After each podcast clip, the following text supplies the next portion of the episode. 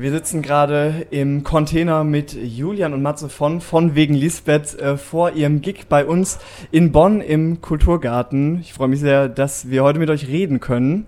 Es ist nämlich ja auch gar nicht so äh, häufig, dass Bands sagen, ja, vorm Konzert machen wir gerne noch ein Interview. Ach, wirklich nicht? Weil die nicht so gerne. Weil die sich so, so, ah, so fit machen müssen. Ja, so, genau, komplett im so Tunnel. Psychologisch schon mal komplett auf die Show einfahren. Vielleicht auch koksen. Das, kann auch vorkommen. Auch. Und die haben meistens irgendwie so eine Routine. Habt ihr sonst eine Routine, die ihr vor einer Show habt, oder ist es Interviews geben? Ähm, so viele Interviews geben wir gar nicht. Ähm, nee, eigentlich haben wir keine Routine. Also der ganze Tag ist quasi so eine Routine, weil jeden Tag das Gleiche immer passiert. Aber wir haben nur ganz kurz vor der Show ein so ein Ritual, was wir immer machen und dann trinken wir zusammen einen Schnaps. Was für Schnaps? Also, ähm, Lokalspezialitäten stand mal auf unserem Rider. Es heißt, das ist dann quasi immer Pfeffi oder sowas. Jeder behauptet, er hätte einen lokalen Pfeffi. In Bonn auch? Habt ihr auch hier Pfeffi getrunken? Wissen wir noch nicht. Wissen wir, wir waren Sehr ja noch gespannt, nicht was es heute geben wird. Das ist ja Was- vor dem Konzert. Was ist so der, ähm, die Lokal, der Lokalschnaps aus Bonn? Ähm. Kölsch. Ja, Köln. Es gibt auch einen Bönsch Bönsch tatsächlich. Auch, ja. Ansonsten, was mir jetzt, also was jetzt nicht direkt äh, von hier ist, aber halt aus Brühl, was in der Nähe ist, der Flim. Ja, Flim vielleicht. Das ist auch so. Es ist aber ein bisschen wie Pfeffi, also wahrscheinlich kriegt ihr wieder Pfeffi. Okay. Also Äh. lasst ihr euch da auch überraschen. Also ihr besorgt das Ja. gar nicht selber, sondern ihr schickt da wen los, oder? Wir lassen uns das einfach in den Kühlschrank stellen und dann. Das klingt jetzt so. Total asozial. Klingt total arrogant. Wir lassen uns da richtig bedienen. So ist es am Ende. So ist es. Äh, ihr seid ja jetzt gerade auf Tour vor dem Release eures nächsten Albums. Ne? Drei Songs habt ihr ja bereits schon äh, released. Könnt ihr uns schon ein bisschen was darüber verraten, was da so auf uns zukommt? Ähm, ja, tatsächlich könnte man das denken, dass wir vorhaben, ein Album rauszubringen. Soll ich das, soll ich dieses Gerücht jetzt in Luft Ja, auflösen das Ding oder? Ist, dass wir selber nicht so genau wissen, ob wir ein Album rausbringen oder nicht. Oder ob wir es dann irgendwie in einer EP machen oder zwei EPs oder alle Songs einzeln. Da muss noch nicht so richtig festgelegt. Es Aber ist sicher ist nur, dass wir neue Musik raushauen werden. So. Wir hatten irgendwie relativ viel neue Sachen geschrieben in dieser sehr langen Corona-Jahr letztes, letztes Jahr, wo wir auch ähm, gar nicht gespielt haben, auch so Picknick-Sachen gar nicht gemacht haben. Irgendwie dachten wir, wir wollen die jetzt alle möglichst schnell rausbringen, weil so ein Prozess, so ein Album fertig zu machen, das zieht sich dann halt immer noch mal ein Jahr hin. Oder je nachdem, wie lange man braucht, um ein komplettes Album fertig zu schreiben. Und irgendwie fanden wir das diesmal mal cool, einfach mal so Song für Song rauszubringen, sobald er fertig ist und das immer in dem Zeitpunkt zu machen, wo man diesen Song auch noch äh, irgendwie feiert und gut findet. Und woran entscheidet sich das dann hinterher, ob es ein Album, EP oder gar nichts wird? Oh, ich glaube, so es wird am Ende, glaube ich, so eine Gefühlsentscheidung sein. Und man muss ja auch erstmal genug Sachen rausbringen, damit sich das, damit das überhaupt Sinn macht. Am Ende ist das ja eh nur noch so ein Liebhaberprodukt. So ein Album als CD oder Platte oder was weiß ich zu kaufen. Ob es jetzt bei Spotify Album heißt oder einfach nur viele Songs hintereinander, ist ja eigentlich egal. Jetzt habe ich Spotify-Werbung gemacht. Schlecht. Schlecht. Ich wollte noch kurz sagen, wa- warum Spotify äh, schlecht ist für MusikerInnen. Einfach nur mal kurz ein bisschen slandern. Sie bezahlen kein Geld an unfair. MusikerInnen. ähm, andererseits kommt man auch nicht ohne Spotify aus. Das ist ihr, ihr Moni Monopol, was sie da aus, ausspielen. Mm, Das ist natürlich super tückisch, gerade wenn man irgendwie seine Songs unter die Leute bringen will. Ähm, zu eurem Songwriting generell würde mich interessieren. Es ist ja häufig so, dass was einem im Kopf bleibt oder so, ist ja oft immer der Refrain von so einem Song. Aber das Erste, was man hört, die erste, erste Zeile, ist auch super wichtig. Wie entstehen die ersten Zeilen von euren Songs? Überlegt ihr euch die vorher oder überlegt ihr euch die nachher oder sind die euch eigentlich egal und ihr achtet da gar nicht drauf? Egal. Äh, ich muss mal kurz drüber nachdenken. Ich glaube, also es ist krass unterschiedlich. Ich habe immer, also wenn ich so einen Song anfange, einen Satz, der mir irgendwie im Kopf rumschwirrt und dann, damit baue ich dann den restlichen Song fertig, aber das ist ja ganz oft nicht der erste Satz des Songs. So. Das ist dann eher so irgendwie ein Fetzen vom Refrain oder irgendein Bild oder irgendeine Metapher, die mir gefällt oder so. Ähm, also ich glaube, sehr oft ist der Fall, dass ich den ersten Satz dann quasi erst danach dazu mache. Und kommt ihr als letztes dann rein oder Nee, ich mach die. Nee, als letztes kommt, glaube ich, dann die zweite Strophe. Das schiebe ich immer ganz, ganz lange auf. Warum? weil, weil ich Texten, das finde ich äh, sehr anstrengend oder sehr schwierig. Deswegen ähm, schreibe ich gerne immer so eine Strophe und ein Refrain und dann lasse ich das erstmal so ganz lange Dann liegen. erstmal drei Monate Und dann, wenn- ausruhen. Und wenn wir den Song dann aufnehmen, dann mache ich so fünf Minuten, bevor ich dann einsingen muss, kurz die zweite Strophe fertig, so ungefähr. In euren Songs geht es super häufig irgendwie um Alltagssituationen oder es werden Sachen beschrieben, die irgendwie erlebt werden, wenn man irgendwie gerade unterwegs ist. Ähm, ist es auch so, dass es quasi dann einfach in der Situation irgendwie als Notiz irgendwo vermerkt wird? Oder ist es eher so, dass das Schreiben, das so überlegt, was ist eigentlich jetzt in der letzten Woche so passiert, was ich irgendwie noch einbringe? Ja, ich laufe Genau die, ganze- so ich lauf die ganze Zeit mit so einem kleinen Notizblock rum und schreibe mir alles auf, was ich erlebe. Geil wäre, wenn du so ein klein, mit so einer Mini-Kassette so ein kleines Diktiergerät. Ja, ja. Tag 85. Heute bin ich über die Straße gelaufen. Nee, das ist überhaupt nicht so. Also ich so manchmal fallen mir halt so Sachen auf, in denen ich dann hängen bleibe. Und dann habe ich tatsächlich mir angewöhnt, das schreibe ich dann an mein Handy so. Aber das ist jetzt nicht so aktuell, sowas wie, oh Gott, heute habe ich das und das, das muss ich jetzt sofort aufschreiben, sondern eher, was mir irgendwie so ein Gedanke kommt, den ich irgendwie behalten will, dann notiere ich den. Aber das ist nicht so, nicht so beobachtend, wie man denken könnte, glaube ich. Ich finde, was eure Songs halt fast noch mehr als den Text, also für mich voll besonders macht, auch gerade so in der deutschen Musikszene, sind, dass ihr total eingängige Melodien habt, die man lange im Ohr behält und die auch irgendwie, finde ich, sich voll abheben. Ähm, du sagst jetzt gerade, ne, du schreibst die Texte und wie entstehen die Melodien dazu? Macht ihr erst die Melodien, dann den Text und generell, wie, wie spielt ihr da alle zusammen? Äh, was ist das da für eine Synergie, die ihr irgendwie erschafft? Ähm, danke erstmal für das schöne Kompliment. Gerne. das hört man natürlich immer sehr gerne. Wir machen erst die Melodien und dann den Text tatsächlich. Und was dazu führt, dass ich dann oft ähm, auf eine fertige Melodie irgendwie einen Text quetschen muss mit der Silbenanzahl und so, was dann oft gar nicht passt. Und dann singe ich immer auf so Fantasie-Englisch zunächst. Was sehr Und- gefährlich ist oft. Was sehr gefährlich ist, wenn man sich dann schon. da rauszukommen ist meistens Ja, fast unmöglich. man gewöhnt sich dann sehr doll an das, dieses ähm, Fantasie-Englisch. Wir haben so sicher drei Alben mit Songs auf Fantasie-Englisch, die wir aber nie rausbringen konnten, wenn mir dann kein deutscher Text so eingefallen ist. Das wäre mal was. Ja, Das, wär das kostet aber ganz viel. Das ist so ein NFT, dass Genau, man dass man sich so nicht auf Spotify streamen kann, sondern es Alter, das ist eine mega gute Idee. irgendein Millionär zahlt euch dafür Ja, richtig Kohle. das Und dann braucht ihr Spotify auch Das nicht mehr. sollten wir vielleicht mal machen, ja. Kaufen wir Spotify einfach. Habt ihr jetzt durch die ganze Corona-Geschichte auch irgendwie euer Song oder dein Songwriting, euer Songwriting so ein bisschen verändert, weil es ist natürlich wenig passiert, ne? man hat vielleicht weniger Beobachtungen oder einfach andere Beobachtungen. Äh, ist euch das irgendwie aufgefallen? Ähm, äh, wir haben es auf jeden Fall so hingehend verändert, dass wir nicht zusammen proben konnten. Also wir durften ja eine Zeit lang uns überhaupt nicht treffen. Und dann haben wir angefangen, uns so, was wir vorher noch nie gemacht haben, ähm, so online so Skizzen hin und her zu schicken. Und dann hat jeder halt zu Hause dann bei sich irgendwie ein paar Sachen dazu neu aufgenommen und dann wieder weiter rumgeschickt. T- Total Future, ne? Was, es gibt ja Bands, die machen, es gibt ja Bands, die machen nur so Mucke, glaube ich eigentlich.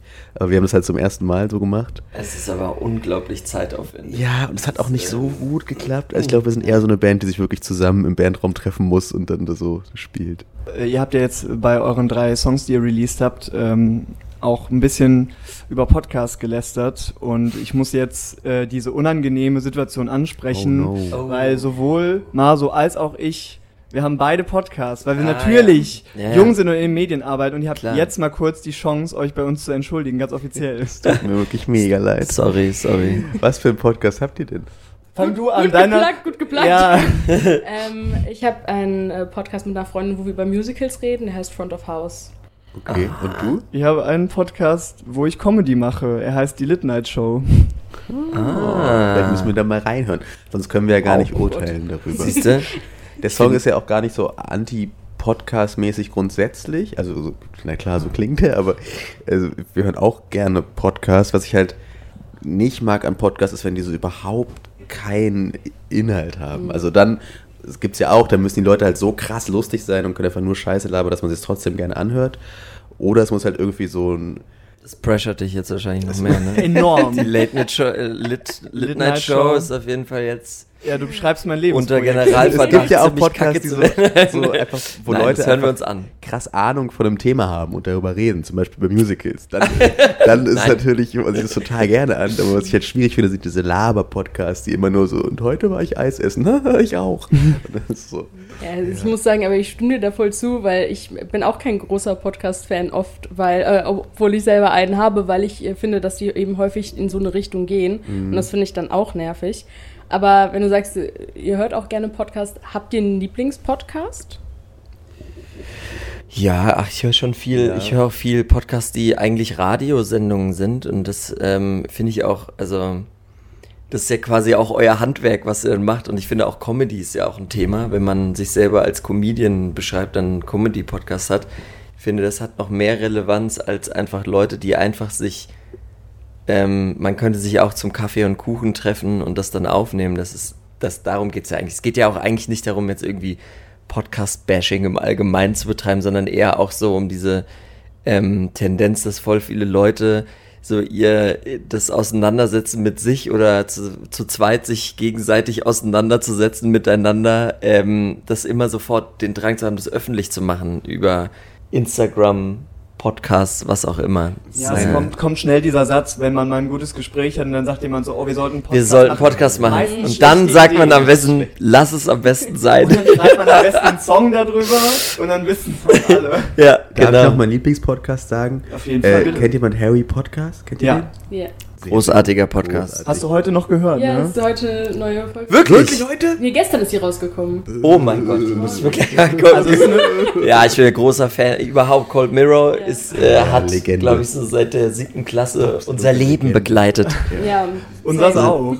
Ihr ja? habt jetzt, ihr habt jetzt noch, äh, also es dauert eine Stunde, ihr hättet noch Zeit, euch den einmal vorm Konzert anzuhören. Hä, wie geil. Ja, ich glaube, das mache ich gleich. Das ist, das ist die neue Routine vom Konzert. Einmal ihr fünf Minuten Harry? Podcast. Ähm, ach, es gibt, ich höre ich hör tatsächlich diesen Standard-Podcast ganz gerne Zeitverbrechen. Mhm. Dann höre ich manchmal noch so einen Geschichtspodcast, finde ich auch ganz geil, wo sich so zwei Leute so random Events in der Geschichte erzählen. Zum Beispiel unser Konzert damals in Bonn. Ganz genau. Oh, Solche. Historisches Ereignis. zwischen, zwischen der Autobahnbrücke und dem Chemiekraftwerk. Als damals alles abgebrannt ist, ne? Das war eine große Tragödie. Ne? genau. Schlimm.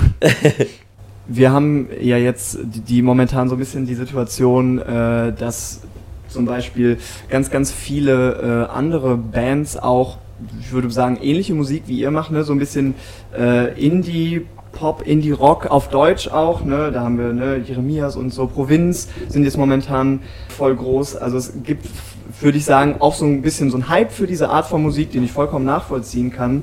Was würdet ihr sagen, was macht euch so richtig, so richtig individuell? Was setzt euch da ab von vielleicht anderen Leuten, die ähnliche Musik machen und was macht euch zu eurem eigenen Ding? Uff, ich finde das ganz, ganz schwierig, das über uns Ich finde es auch schwer zu bewerten. Das ist halt irgendwie unsere Musik, die wir machen. Ich finde, wir machen auch nicht ähnliche Musik wie Jeremias oder Provinz. Wir werden vielleicht so genremäßig vielleicht eingeteilt, aber Spotify das ist ja schon sagen. immer sehr, ja, wahrscheinlich ist das schon eine sehr grobe Einteilung. Nö, da könnte ich jetzt auch, können, ich finde das eh schwer, über unsere eigene Musik zu reden, was uns da Ja, irgendwie, ganz, ganz schwierig. Keine äh, da Aber ich finde es interessant, dass du sagst, dass das Genre gerade so einen kleinen Hype hat, weil ich habe eher das Gefühl, es ist einfach komplett tot. Wieso? Dass nur noch so Hip-Hop gehört wird, ja. Also ich glaube, das kommt jetzt sehr äh, auf unsere Filterbubble an. Ja. Aber ähm, erstens sind wir vom Bonn FM, da wird eigentlich nur Indie-Musik gespielt, Ah. prinzipiell. Und auch so diese, diese, das ist so, so ein, so ein Studi-Ding, habe ich das Gefühl. Dass so Studierende, die hören so Indie-Musik. Die sitzen im Hofgarten, rauchen, trinken Mate und hören Indie-Musik. Da Okay, liegt es vielleicht cool. an mir, dass ich nur Hip-Hop höre. Dann ist denke so, Oh, das finde ich interessant. Was hörst du denn ich dann? hätte, Ach, alles Mögliche. Wir spielen in. Wann ist das? Äh, mit 1999 spielen wir irgendwo im Osten, glaube ich. Sag, Mhm. Kennst du die? Die mag ich gerade sehr gerne. Okay. Das ist eine Empfehlung vielleicht. Ich hatte eher den Verdacht auch, dass, ähm, dass wir vielleicht so, so die, die letzten White Boy Pop Bands sind, die, die so deutschsprachig irgendwie gefeiert werden. Deswegen hat es mich eher gewundert, dass es dann nochmal so eine, so ein, die nächste Generation hervorgebracht hat von Jeremias und Provinz. Hatte ich eher gedacht, dass das so Dass wir das Genre endgültig begraben haben. Bisschen so. mit in den Tod gerissen. so, naja, wir sind so, so, so viel über Diversität und irgendwie, was, was ist, was ist popkulturell, in, wird interessanter und sonst sind ja schon Themen, die irgendwie immer wichtiger werden und da habe ich das jetzt eher so empfunden, wo ich mir selber manchmal dachte, was hat man als eine fünfköpfige Weißbrotband überhaupt noch für eine Berechtigung, ja, Pop, Popmusik zu machen? Deswegen hat es mich eher gewundert. Bin ich aber auch froh, dann bleibt diese Last nicht auf unseren Schultern hängen, das zu ändern.